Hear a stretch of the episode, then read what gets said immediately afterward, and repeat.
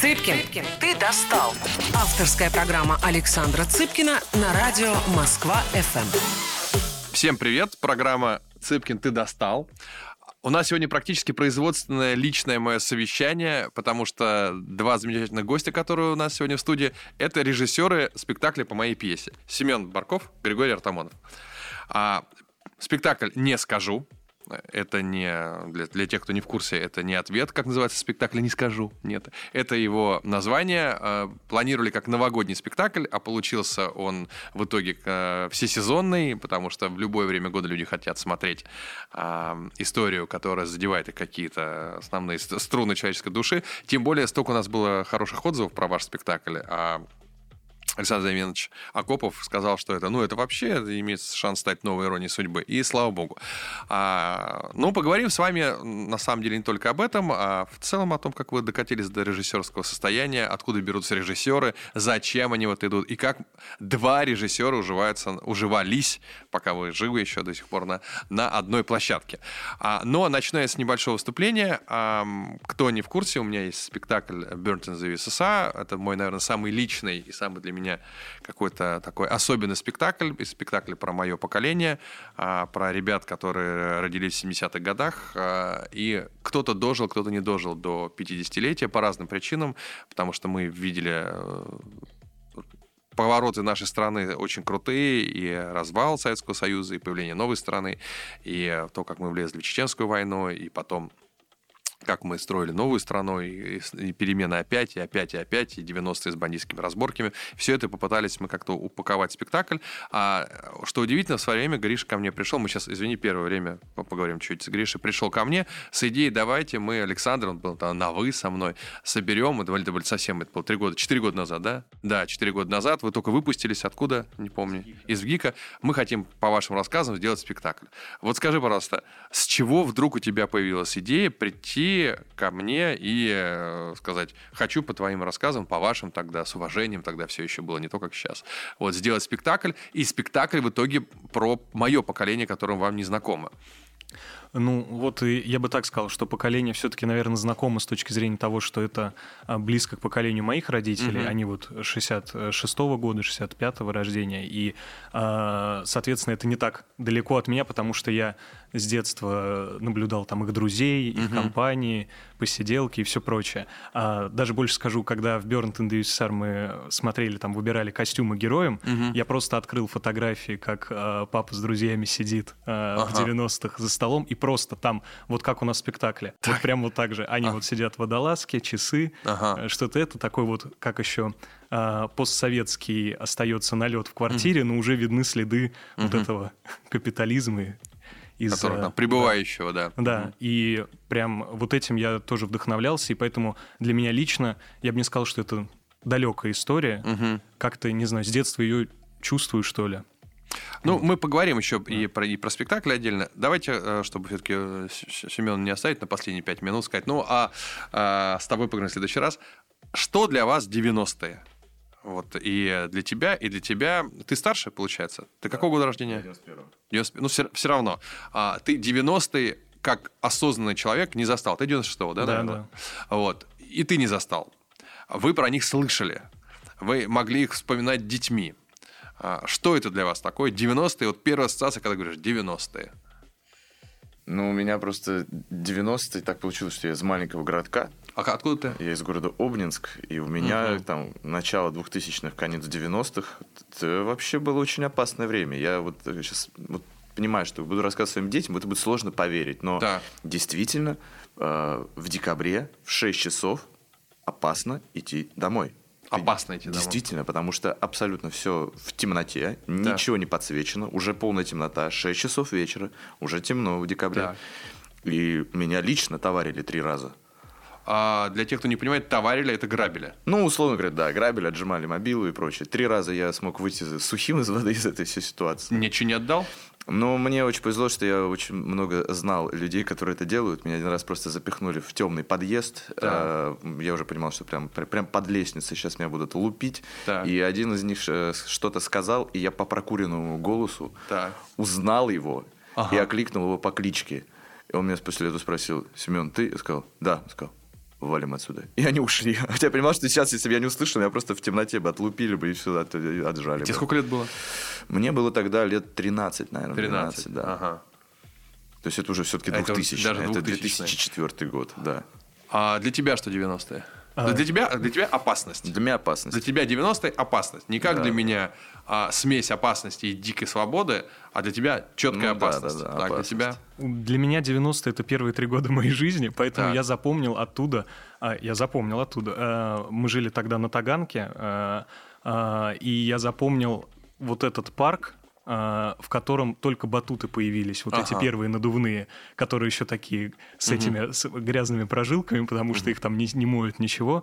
Но я помню, как это было весело. Там просто там чуть ли не 30 детей одновременно прыгают на этом батуте.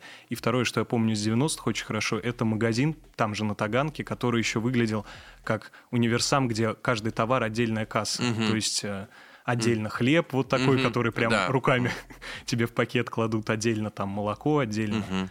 Вот и вот это запомнил, как я шел там с бабушкой по рядам торговым.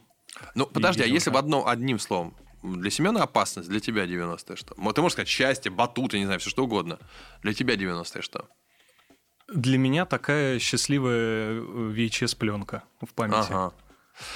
Интересно про батуты, я просто не могу не вспомнить. А, Я недавно был на съемку Comedy Club, и как раз а, Павел Воля, а, это даже, мне кажется, не его не постановочный монолог был, а, просто боль. Он рассказывал, что организовал, наверное, для своих детей поход в день рождения на батут. Причем в царство батутов. Этих, не, не как у тебя один батут и 30 детей, а царство батутов. Он говорит, что там их было как неограниченное количество, они разные и так далее. Пять минут дети побрыгали, сказали, так, окей, что дальше? И он вспоминает, что да, для нас этот батут, он на лето его хватило бы. На целое лето нам хватило бы одного батута как огромного счастья. Здесь пять минут, мгм. И, конечно, понимаешь, что мы в некоторой степени были более счастливыми детьми, потому что нам очень немногого хватало для новых впечатлений. Я помню, как и я, мне дали 3 рубля я в магазин пойти, а я вернулся на 3 рубля, купив себе пожарную машину. То есть эта пожарная машина не ездила сама, она не поливала ничего. Это просто был, был макет машины с колесиками, у которой поднималась лесенка. Вот во-первых, мне поставили, э, ну, куда-то меня поставили, в общем, за растрату. Сказали, так нельзя, семьи. Ну, мы не очень богато жили, поэтому хотели мне как-то объяснить, что так нельзя деньги тратить, не согласовав. Но эта машина, а когда первый раз пришел на э, площадку, где можно порулить какую-то вот эту электрическую машину. Ну вот, поэтому я просто оф топ стараюсь больше вас не, нас- настолько не перебивать. Тем не менее. Хорошо. А что вы первое услышали про 90-е, когда вот уже поняли, что это стало историей, когда стали к ним обращаться. А, Их роль в, нашей, в жизни нашей страны. Мы поговорим чуть про это время, потому что у меня на него другой взгляд, у вас свой. Наверное, первое, что именно я в своей жизни услышал, это когда вышел фильм «Жмурки». Жмурки. Да. Для тебя 90-е не с брата начались, со жмурок, да? Не с брата, но я тогда еще был все равно маленький, когда вышли Ага. «Жмурки», и я помню, там был слоган «Для тех, кто выжил в 90-е». Я ходил, говорил, «Я выжил в 90-е, это фильм для меня». Мне Да. папа говорит, ты не выживал в 90-е, давай это фильм не для тебя. А я А у тебя папа выживал в 90-е? Ну как, э, было сложно, но в итоге все хорошо было. Нет, Ну. имею в виду без каких-то там таких У историй. тебя? Ну, у меня у родителей тоже было веселое время в 90-е, на самом-то деле. Родители, я помню, челночили и прочее. Челночили. Есть, да, Мгм. и я до сих пор помню, что однажды кто-то где-то наехал на, на папу, там, видимо, пытались куда-то поставить. И мне на всю жизнь запомнил, что мне мама сказала, если будут звонить по телефону, не бери трубку.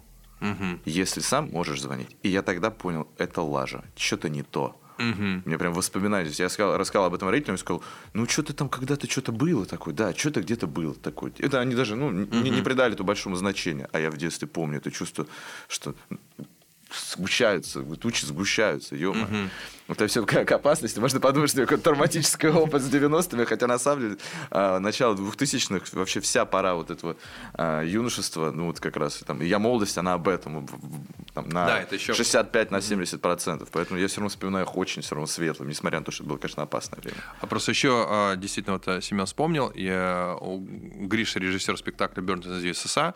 По моим рассказам, вдвоем ребята режиссеры спектакля «Не скажу», по моей пьесе уже отдельно написанной. И Семен, э, режиссер спектакля «Я молодость», он не по моим текстам, поэтому он точно получился, а именно про молодость двухтысячных, такой музыкальный, э, живой очень спектакль о том, как э, люди вспоминают первую любовь, скорее. Но я еще вас про, проинформирую насчет исторического дискурса, особенно сегодня. А он, как вы понимаете, популярен. Советский Союз. А, спектакль Burns of СССР про советских детей.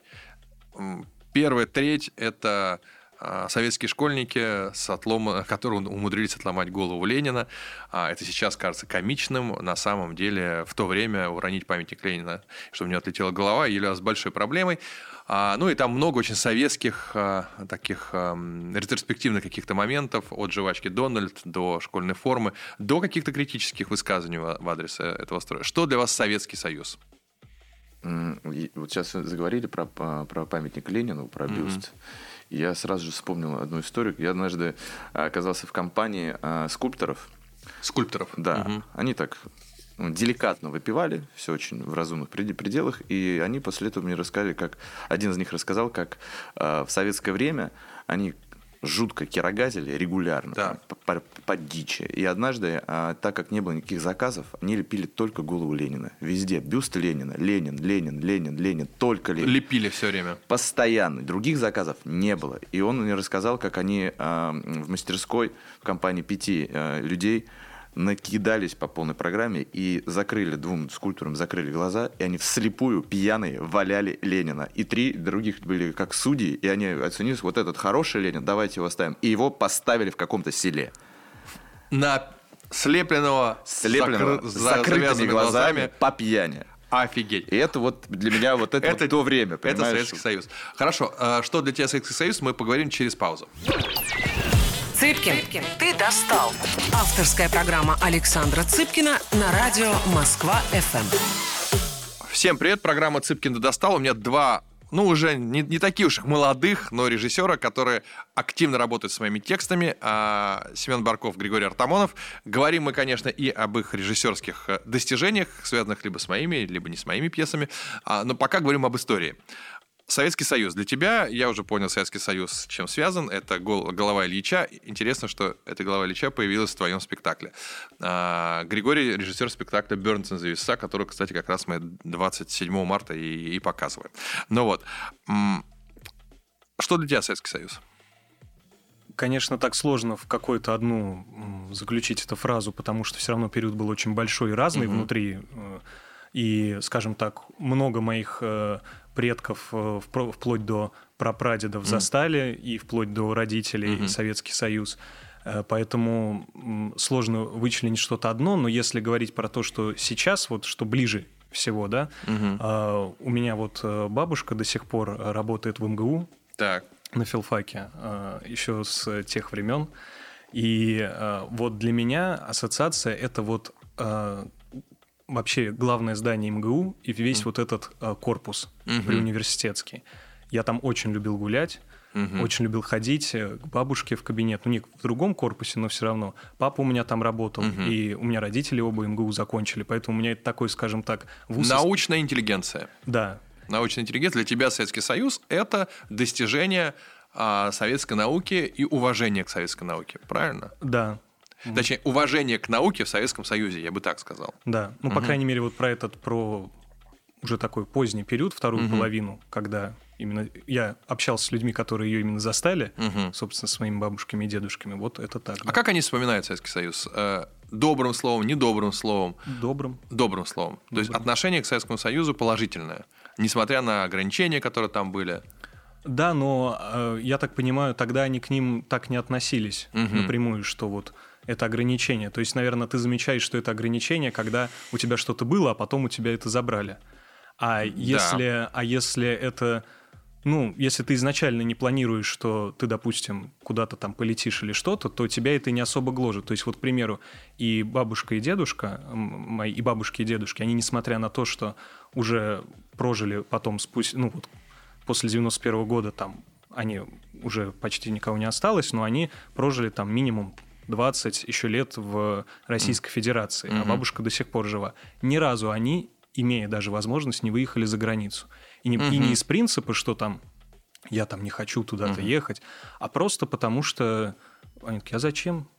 Мне Интересно. Мне это не... Ну, то есть у них это не стояло в спектре их интересов в принципе. То есть даже когда появилась возможность, они... Нет, да не надо. Зачем? Я вот лучше вот там в Архангельск поеду, ну, потому что у меня там uh-huh. бабушка с, uh-huh. специалист по диалектам, вот северный, uh-huh. всю жизнь словарь составляет. Uh-huh. Вот, вот мне там нравится, там или... Э... Да, интересно. Твои родители, бабушки, дедушки, как вспоминают Советский Союз? Вообще здесь есть хоть один антисоветчик, я не понимаю. Мне вообще кажется, что человек, который напрямую не пострадал от, от режима, вот кто может сказать, там, я пострадал или мои близкие пострадали, вообще, мне кажется, люди вот эти вспоминают тепло, потому что там прошло их детство. Мне кажется, mm-hmm. все, что связано с твоим детством, очень сложно воспринимать негативно. Даже если оно было очень тяжелым, mm-hmm. память же это фантазия, это же одно и то же. И ты всегда, mm-hmm. то, что было с тобой в том возрасте, когда были такие особенно сильные чувства, какие-то переживания важные в твоей жизни, ты все равно их в своей, в своей голове начинаешь фантазировать, mm-hmm. как какие-то очень приятно. Так хорошо мыслить, что у тебя детство было хорошее. Это всегда как Память – это фантазия. Это ты сам придумал? Нет, это, это человек Нобелевскую премию получил за это. Кто? Я не помню, как его зовут, но вот несколько лет назад доказали, да? что память – это фантазия, а фантазия – это память. Это один и тот же отдел В смысле, мозга. ты хочешь сказать, что это а, не фраза писателя, который получил Нобелевскую Нет. премию, а ученого? Это ученый, конечно, да. Это, вот, а. твоя, твоя память – это твоя фантазия. Это одно и то же. А твоя фантазия – это твоя память. Это тоже одно и то же. Это один отдел мозга отвечает. Да. Если я сейчас возьму, mm-hmm. я даже это делал просто несколько раз. Я вот, ты закроешь глаза, и я тебе буду говорить какие-то картинки, ты будешь по ним путешествовать. Uh-huh. Я тебе могу минут 10 про них рассказывать, ты все запомнишь. Так. Ты будешь прям в голове у всех четко помнить. Так. Если я тебе буду рассказывать, ты мне будешь э, эти картинки сейчас словами говорить, ага. проговаривать, не, не, не, не, не в голове, а просто mm. будешь рассказывать. Ты ну, минутки три, наверное, запомнишь. Дальше начнешь сыпаться в деталях, еще ага. что-то. Интересно как. Хорошо. Давайте еще про Советский Союз, до того, как мы перейдем к вашей э, работе режиссерской, и потом, а в конце уже каждый расскажет про свои спектакли и как он их видит.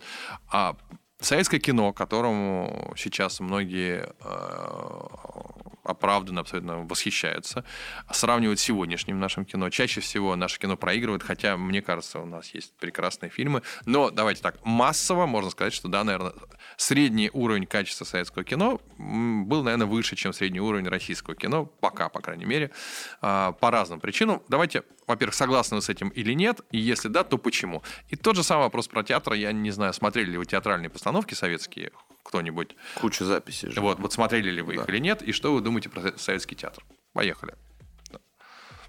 А, да, я, наверное, соглашусь с тем, что действительно по уровню именно производства и подхода угу. к производству, а, конечно, пока проигрывает. Но я хочу сказать, что вижу последние годы очень-очень положительную тенденцию, которая мне нравится.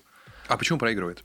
А, мне как кажется, в, ну, по мощностям мне кажется, да, общим совокупным. Думаешь, ну не знаю, что по, в чем мощности камеры, сейчас, сейчас любые не, мощности доступны. Не в плане технических, а в плане мощностей, что сколько на это бросается сил.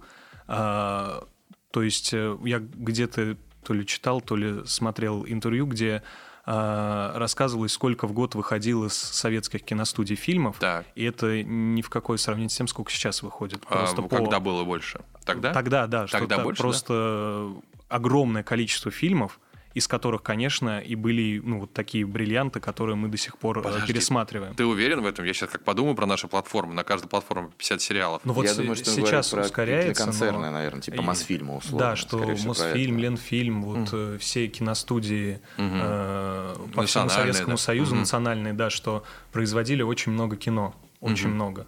И мне кажется, здесь количество переходило в качество, mm просто потому что это был такой непрерывный массовый процесс, куда бросалось много сил, как и так. затрат. Я не так давно посмотрел к своему стыду, я не видел большое количество советских фильмов, которые да. видели все. Угу.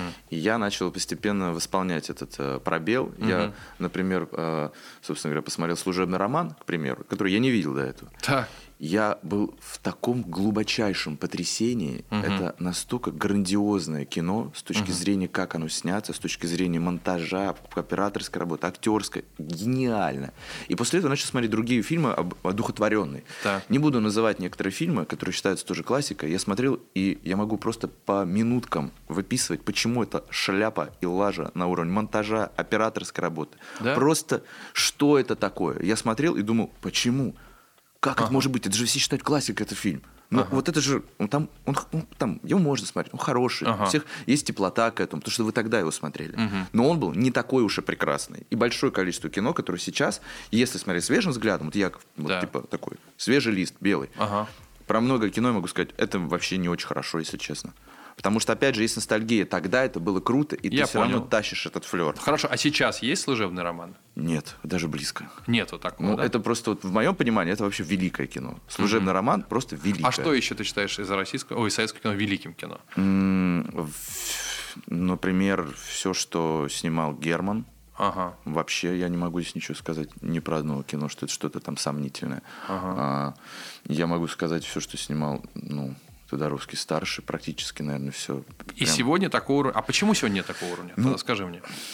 Ты знаешь, мне кажется всегда, что все определяет зритель. Так. А, тогда м, проверку на дорогах она могла существовать, потому что зритель хотел такое кино смотреть. Угу. Сейчас, если проверка на дороге появилась бы, ее записали бы в артхаус бы, и угу. она бы никто ее толком не посмотрел бы. И не было бы вот этого э, инфоповода к этому фильму. А тогда проверка на дорогах это был инфоповод. Не уходили люди смотреть.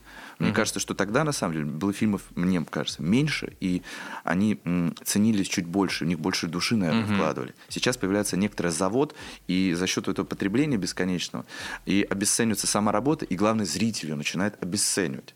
Угу. Это же очень важно, когда человек, знаешь, как вот часто, а, если ты делаешь кому-то входные билеты, они часто не приходят. Да. Если человек заплатил свои деньги и приходит, он хочет туда прийти и угу. получить какие-то эмоции. Да. Если тебе это предоставилось все вот так вот, как платформа, ну так, что там, что, глянул, это, то, все. А если ты ждешь какой-то фильм, твой любимый режиссер, еще что, у тебя уже кредит доверия к нему больше. Угу. И любое кино, выходящее в советском кинематографе, особенно еще каких-то метров, ценилось в разы больше. И поэтому к нему был кредит доверия выше. И поэтому и вкладывались в него намного больше. То есть все постепенно чуть-чуть обесценивается. А зритель, ты не считаешь, что в Советском Союзе был более образованный, чем mm. и более требовательный? Не могу сказать, потому что в это время вот только, mm. только по своим родителям могу судить. Mm-hmm. Мои родители, э, меня родители тоже там интеллигенция, музыканты, но я не могу сказать какие-то, что вот они какие-то высокохудожественные. Сейчас они смотрят э, то, что я вот э, прямо ругаю их за это. Ага. Хорошо. Частая тема дискуссии – это цензура в советском кино. А, потому что действительно после того, как фильм был готов, да, да, да, на уровне сценария было куча э, структур, которые проверяли его, и в том числе проверяли качество. И уж точно проверяли качество на выходе. И э, с одной стороны была идеологическая цензура, с другой стороны была та, вкусовая цензура, цензура по уровню качества. У великих режиссеров вырезали цены, целые сцены по разным причинам. А, естественно, мы выросли в свободное время, и нам кажется, что цензура вот в таком формате, она вредит искусству, что никто не имеет права говорить другому человеку, хорошо это или плохо, а, что пусть зритель решает, а он уже скажет. А, и я не раз слышал тезис о том, что так вот поэтому советское кино и было хорошее, потому что для того, чтобы оно дошло до экрана, слишком много людей проверяли, хорошее ли это кино. Да, из-за этого некоторые фильмы попадали на полку, потому что они не проходили идеологическое сито. Э, и тогда оппоненты цензуры говорят, слушай, не бывает цензуры только э, по уровню качества. Она обязательно становится либо цензурой идеологической, либо э, это становится решением личных проблем. А цензор начинает так или иначе ставить палки в колеса какому-то своему конкуренту или неприятелю. Ваше отношение к цензуре. Но ответьте на этот сложный вопрос а через 4 года у нас сейчас рекламная пауза. Цыпкин, Цыпкин, ты достал. Авторская программа Александра Цыпкина на радио Москва-ФМ.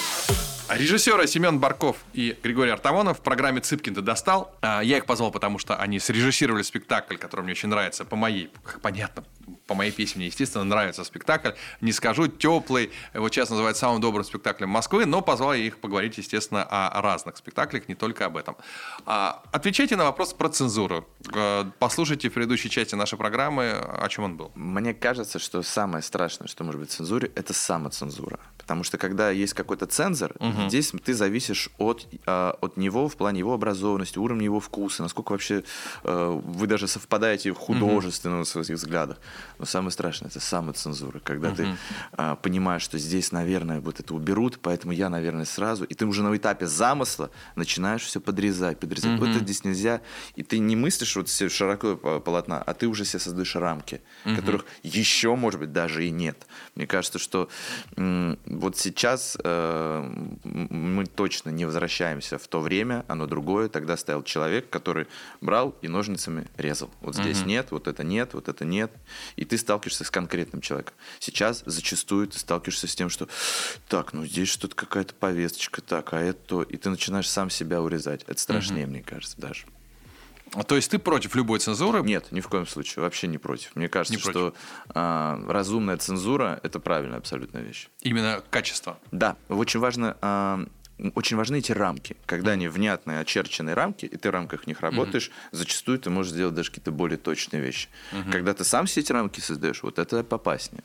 Так, ты что скажешь про цензуру? Да, я в данном случае э, будет у меня похожий э, ответ с точки зрения того, что сейчас же цензуры нет, но есть действительно самоцензура. Ну, и... уже цензура в том или ином формате она сейчас уже стала появляться. Сейчас скажу, я, я поясню, что я имею в виду. Есть цензура, связанная, что говорить, связанная с СВО, так или иначе, и она, в общем, понятная. Да? Но э, есть цензура в том или ином виде, даже не цензура, а вот именно отбор э, со стороны платформ. И со стороны, кстати, государства, которые, если государство финансирует, то их э, цензор говорит, так, ну это не качественно, качественно. И э, платформы, которые сейчас зачастую заказчики э, любого кинопроизводства, они говорят, так, вот от нас будет вот этот человек, вот он говорит, вот это получается, это не получается. То есть уже м, режиссер не финальное лицо, которое решает, каким будет кино. В принципе, наверное, я думаю, что и э, за рубежом, там, где продюсерское кино, то же самое, продюсер тоже может сказать. Шоураннеры, конечно, уже да. намного выше. Намного выше, чем режиссеры, да. Вот, ну, вернемся к Да, да поэтому угу. мне кажется, вот э, как раз исходя из того, что ты говоришь, что действительно, э, смотря что мы подразумеваем под цензурой, мне кажется, она всегда была и будет просто в той или иной форме. То есть это не обязательно, что это сидит комитет, угу. который отсматривает твой фильм, там 20 человек сидят, голосуют, что убрать, угу. что не убрать. Это может быть один человек в лице там продюсера или кого-то, или два человека, или совет какой-то из пяти человек.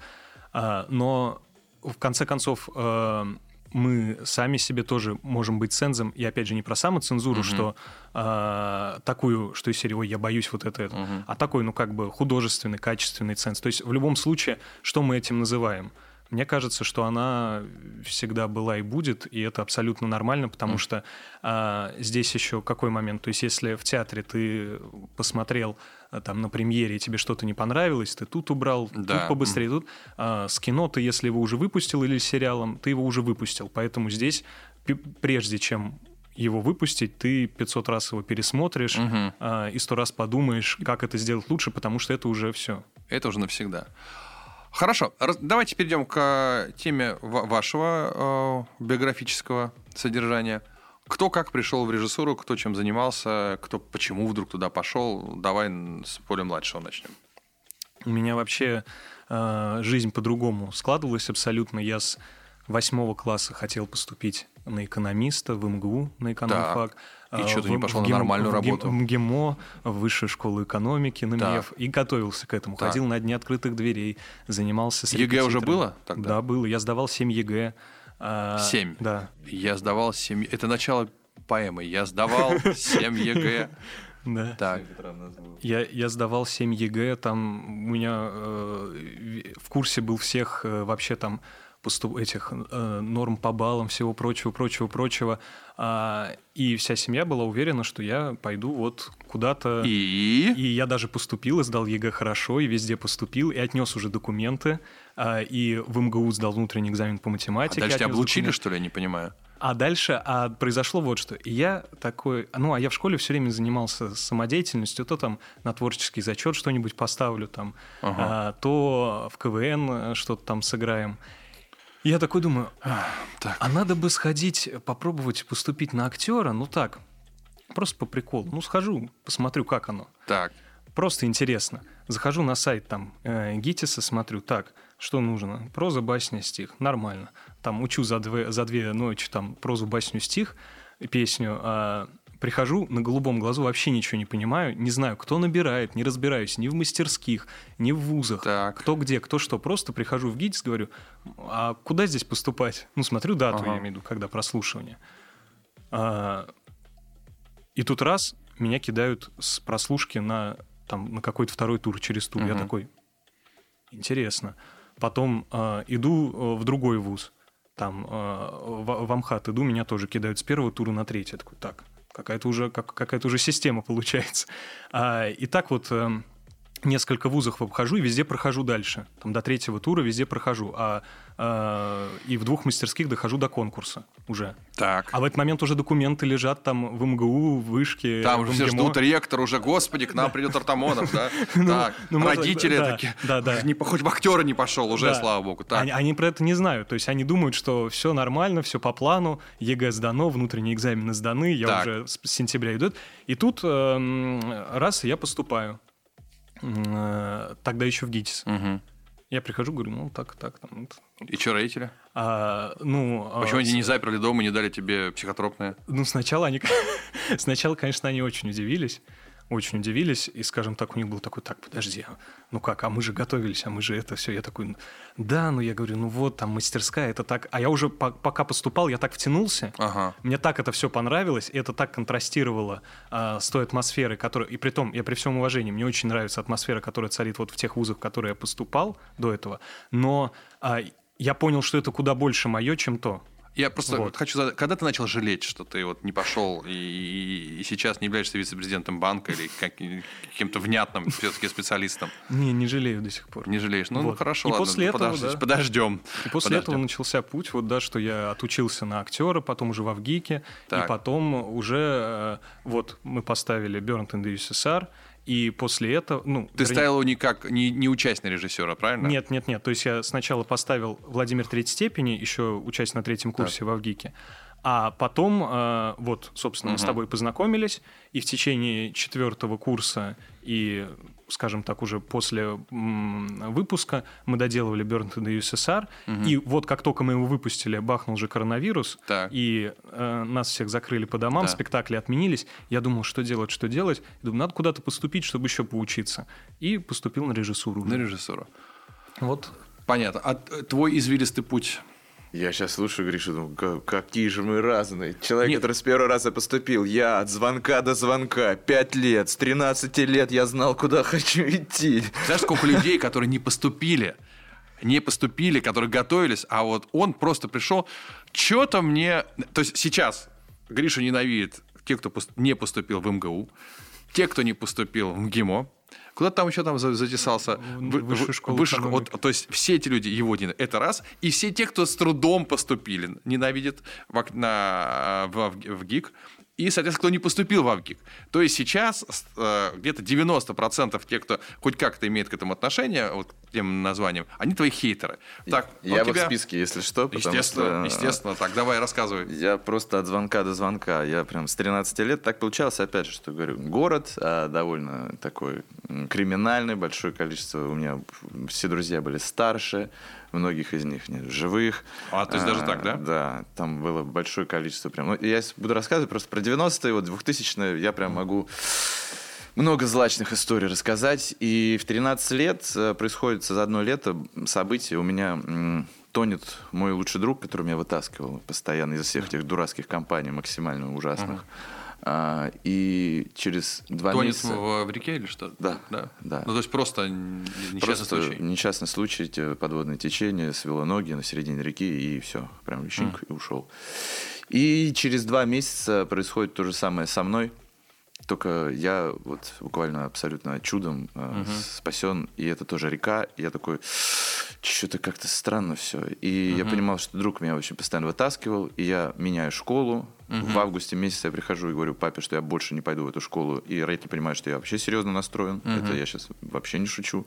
Я а, заниматься начинаю футболом, там постоянно занимаюсь футболом, пытаюсь спасти, во все кружки записываюсь, куда только можно, чтобы не видеть всех этих людей, чтобы вообще от всего этого держаться максимально подальше. Uh-huh. А когда ты на таком в дурной компании, это все равно это какое-то болото, из него uh-huh. нужно вытаскиваться. Это как вот люди вот пытаются сняться с наркотиков, вот здесь uh-huh. в дурных компаниях ты тоже снимаешься. Там было и большое количество людей, и наркоманы. Слава богу, у меня вся эта там чаша миновала. Я uh-huh. вот, но если бы еще остался бы, не миновала бы точно. Uh-huh. И начинаю заниматься футболом, и в частности иду и начинаю готовиться к конкурсу чтецов в своей школе. Ну, то же самое, все начиналось с стихов. Угу. Прочел, победил, приехал в город, прочел, победил, поехал на область, прочел, победил, и как-то что-то вот оно меня за, заметил один режиссер, которому очень благодарен, наш Обнинский, Олег Деминов, и начал я что-то пробовать в театре, и угу. после этого вот постепенно, постепенно я понял, вот, в принципе, в 13 лет, что все, вот это оно, и дальше я только этой мыслью и существовал. Отучился ты где в итоге? Отучился я в Щуке. В Щуке? Да, на режиссера или на актера? На актера. На актера. Ты да. не стал учиться на режиссера? Я не стал учиться на режиссера, хотя я, а, в принципе, лет с 15 четко понимал, что нет, не актерская, а режиссерская. Почему не пошел на режиссера? Коротко, потому что у нас осталось 20 секунд. Потому что я понял, что сейчас нет такого человека, которому я хотел бы отдать еще 5 лет. Это ага. служба, это прям я кому-то вот отдаюсь. Ага. Давай, ломай меня. Но такого человека нет сейчас. А пойдешь учиться на режиссера когда-нибудь? А, я бы думаю, думаю, что да. Почти угу. уверен даже. Хорошо. Про спектакли ваши поговорим через паузу. Цыпкин, Цыпкин, ты достал. Авторская программа Александра Цыпкина на радио Москва-ФМ. Всем привет, программа «Цыпкин ты достал». Семен Барков, Григорий Артамонов, молодые режиссеры, ребята, которые работают с моими текстами в том числе. Инфоповод, как сейчас модно говорить, это спектакль не скажу. А зачастую это называют самым добрым спектаклем э, в Москве, и слава богу. А, поговорили мы о многом, о Советском Союзе, о, о том, как они пришли в профессию. В общем, интересно, послушайте. Сейчас давайте про спектакли. А, у нас три спектакля мы должны обсудить, а времени всего 10 минут, поэтому по 3 минуты, давайте 4 минуты на не скажу, а потом по, там, по 2 на каждый а, отдельный. Почему решили, во-первых, вдвоем работать на спектакле, не скажу. Согласились, точнее, наверное, даже так. А потому что был уже опыт, э, в том числе как раз э, работы по твоим текстам, когда mm-hmm. мы попробовали себя с Гришей, потому mm-hmm. что э, я бы так, может, даже и не рискнул бы, потому что, ну, действительно, как это так? Два медведя в одной лодке, вот. это же вообще какая-то ужасная вещь. У меня в голове... И прям... лодка с пробоиной, да. Но в итоге просто я понял, что с Гришей у нас какой-то человеческий коннект, мы... Это уникальный случай, правда, что мы друг друга да, скорее дополняем, чем друг другу мешаем. Даже не скорее, а мы друг друга дополняем. И поэтому я прям понял, что вообще с Гришей в огонь в готов ну, у вас не, не было ощущения, что это, если бы был один, то хулиганил бы больше, разрулил бы больше как-то все вот это? Нет? У меня ни разу не было. Нет, нет. А о чем спектакль не скажу. Вот каждый из вас, давайте, в два режиссера, у каждого про свое. У меня, как у автора, про свое. Так. У Хемингуэя есть такая прекрасная реплика «Праздник, который всегда с тобой». Так. Угу. Вот это когда вот здесь есть какой-то праздник. Вот угу. Мне кажется, что а, не скажу, если так сублимировать угу. все, то это про ощущение внутреннего праздника, такого пожизненного внутреннего праздника, угу. несмотря на все сложности современной жизни. Угу. Так. А можно определять э, другими названиями? Да, конечно. Если, просто честно, как бы это вот как с первой читки, когда ты пришел и все принес да. пьесу, мы ее прочитали с актерами, как э, это не парадоксально, но не скажу, очень хорошо, на мой взгляд, объясняется словосочетанием ирония судьбы. Угу. То есть э, это опять же угу. и, и, и одновременно с отсылкой и без отсылки. Угу. Это вот в полном смысле слова так и есть, потому что э, то, что там происходит, оно э, как бы сам двигатель действия, он над людьми. То есть угу. не они его там двигают, угу. они там существуют, выясняют отношения, решают свои проблемы, но а, движет этим всем какая-то вот эта сила угу. в виде вот этого новогоднего чуда. Не угу. будем спойлерить. Не, почему? Теряется письмо, а папа теряет письмо дочки, а письмо потом попадает в другую семью, и текст такой этого письма, что он начинает, казалось бы, разрушать вторую семью, а, а первую семью разрушает, разрушает отсутствие этого письма. И да. в этом основная коллизия. А скажите, вы верите в то, что эти две пары, которые в фильме их чудо примеряет и заставляет остаться вдвоем, что в реальной жизни они остались бы вместе. Потому что для меня это в том числе а, про кризис а, семейных отношений спектакля. Кризис в одной паре и во второй паре. Хотя они в разном возрасте, в разных материальных э, вселенных находятся. Кризис один и тот же. Тоже, опять же, по очереди можно ответить. Если говорить про какую-то идеальную сказочную вселенную, то, конечно, хочется верить, что у них будет все хорошо. В реальности. Но в реальности мне кажется, что э, в семье, к примеру, э, Паши и Маши, угу. которая, у которой как раз теряется письмо, угу. э, мне кажется, что будет э, цикличный этот кризис. Угу просто в силу того, что, а, несмотря на то, что чудо произошло, угу. а, оно, скажем так, не, не решило их проблемы в глобальном плане, которые uh-huh. у них есть. Uh-huh. А мне кажется, их главная проблема это несоответствие их желаний внутри семьи с их возможностями внутри семьи между собой. Uh-huh. Как так, пока они не договорятся до конца, чего они вместе хотят uh-huh. и чего они вместе могут, это будет постоянно возникать, ну, может, там через год, два, uh-huh. пять, вот. Мне кажется, что вот Тут, если Понял. реальность, то сложнее. Аня, так, у, у тебя, меня, наверное, абсолютно дилетантский сейчас будет ответ, но мне кажется, что зависит э, непосредственно от людей. Вот у нас два состава спектакля, угу. это два разных спектакля. Два разных спектакля. Это да? два разных спектакля, вплоть до там, не знаю, мизансцены, музыка, все меняется. Действительно, даже две разные души, я угу. могу сказать. А, то же самое и здесь, в зависимости от того, кого ты посадишь в эти предлагаемые обстоятельства в реальной угу. жизни. Один человек вообще все, все божья роса, он будет угу. перейти до конца кто-то э, точно сломается, скажет, вообще, почему я все это выслушиваю? Зачем мне это все надо? То есть здесь mm. зависит очень э, индивидуально от человека. Mm-hmm. Поэтому в реальной жизни точно может быть, но далеко не с каждым. Хорошо, поговорили про «не скажу». А, я молодость. Почему ты вдруг решил сделать спектакль? Это твои тексты, кстати, да, в основном? Все, Все твое. Спектакль про первую любовь, такой легкий, может быть, даже легковесный иногда многим кажется. А, очень такой счастливый, а, беззаботный, Эм, и там, если не скажу, допустим, там, про проблема child free, она такая проблема для многих очень э, острая. То есть тут есть какие-то точки, под да, надо подумать, серьезные темы поднимает автор. Здесь у тебя, кажется, это просто ты окунаешься, в, мне очень нравится, э, в, в, такую, в молодость свою. А зачем тебе это? Ты еще не старый человек. А, я как раз почувствовал, что мне нужно запечатлеть то, как я сейчас могу воспринимать молодость. Дальше угу. я буду взрослеть и больше так ее не смогу ощущать. Мне угу. нужно было запечатлеть это мгновение, чтобы, угу. чтобы вот этот а, творческий акт мог его оставить. Вот этот момент. Это фотография. Это да? фотография во многом. Угу. Это фотография, только мне очень хотелось, чтобы это была фотография, которую ты показываешь, а каждый в ней видит себя. Потому угу. что очень важно. Я не пытался сделать спектакль про себя, я пытался сделать так, чтобы каждый, кто пришел, у него было ощущение, о, это же моя, точно, у меня, это у меня было. Не про пацанское детство э, в городе Обнинск, да. а про угу. каждого человека, что угу. у тебя было ощущение радости, узнавания.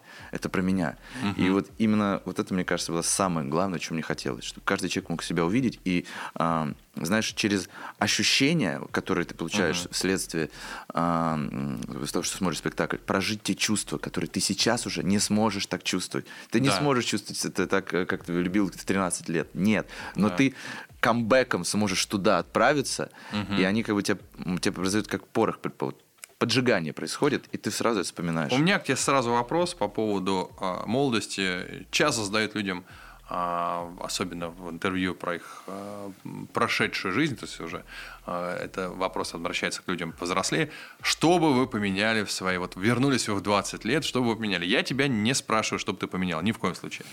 В какое свое переживание или ситуацию молодости ты хотел бы попасть? Просто пережить еще раз. Что именно? Чтобы пережить да, или про... не допустить? Нет, нет, нет, ничего не меняем. Просто вот приключения, еще раз перепрожить, не знаю, там, э, первый футбол, первый секс, первый, или, или что-то еще. Мы говорим про любую молодость, 13, 20, все что угодно.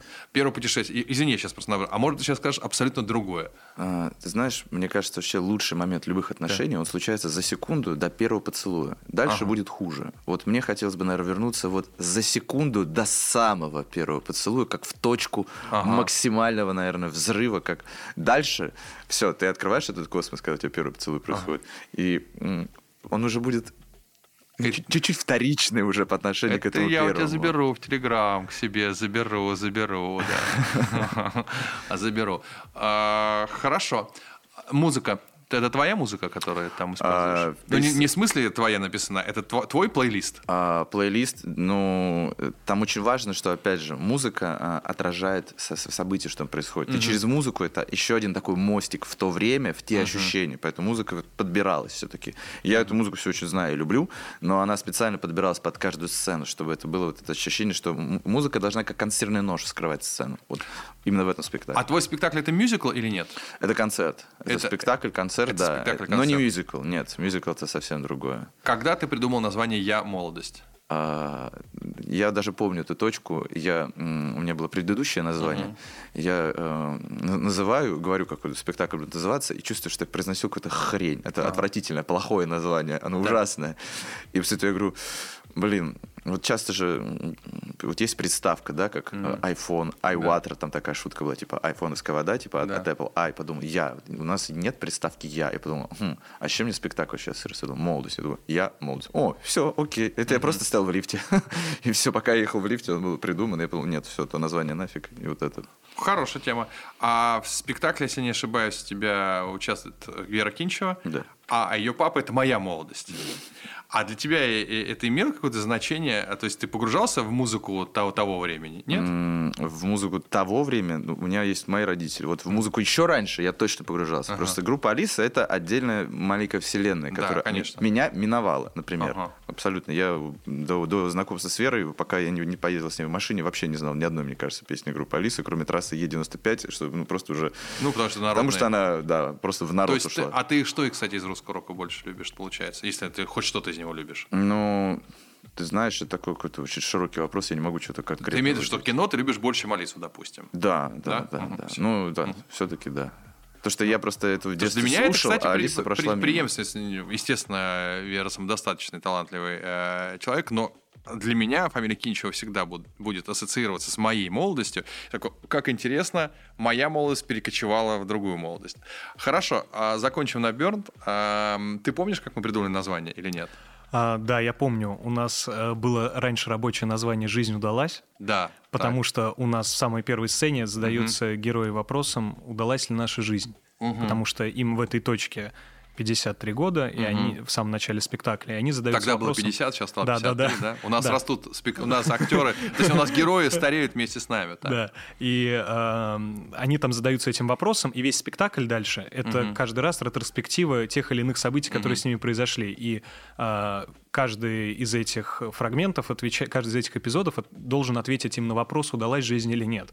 И что будет в конце, как они ответят, вы и узнаете. Но а, мы начали думать, как назвать. Было много вариантов, но э, ты предложил Burnt in the USSR. Мгм. А ты понимаешь игру слов? Откуда? Да, Bird of the да, Star? Что да, да. м, от- Бессмертная песня Да, Битлз. Битлз. да. бессмертная песня Битлз, конечно, кон- да. Мгм. И когда ты вот прислал... Мы долго думали, я помню, чуть ли не полторы недели, и вот ты присылаешь это. А что, если Burnt in the USSR? И я такой, да, точно. Круто. А, ну что, друзья, спасибо, во-первых, что пришли к, к пожилому автору, к пожилому автору. А, я всем рекомендую посмотреть спектакль Burns in USSR, спектакль «Не скажу» спектакль «Я молодость». Вы можете най- найти легко в интернете информацию, когда, где они идут. А, и, соответственно, надеюсь, мы с вами еще что-нибудь там замутим режиссерское. Спасибо большое, что пришли, и э, удачно вам продолжающейся вашей молодости. Пользуясь служебным положением, театральный центр на Страстном 27 марта. Burnt in USSR. Это пронзительная история о непростых судьбах одноклассников, родившихся в 70-х годах. Мой самый личный спектакль о моем поколении. Ну, понятно, по моей пьесе. Интуиция. Уже нашумевший на всю Москву спектакль. Просто говорю дата. Интуиция в Театре «Современник». 3 апреля, 11 апреля, 17 апреля. Кто не знает, это 13 историй людей, попавших на тот свет, и их первые воспоминания, сожаления о последнем прожитом дне, чтобы они в нем изменили. И э, безудержная сатира в театре имени Ермоловой «Не идеальный Че» 24 марта и 29 апреля. Старались э, не подвести вас. Будете долго, безудержно смеяться, а в конце очень трогать. Цыпкин, ты достал.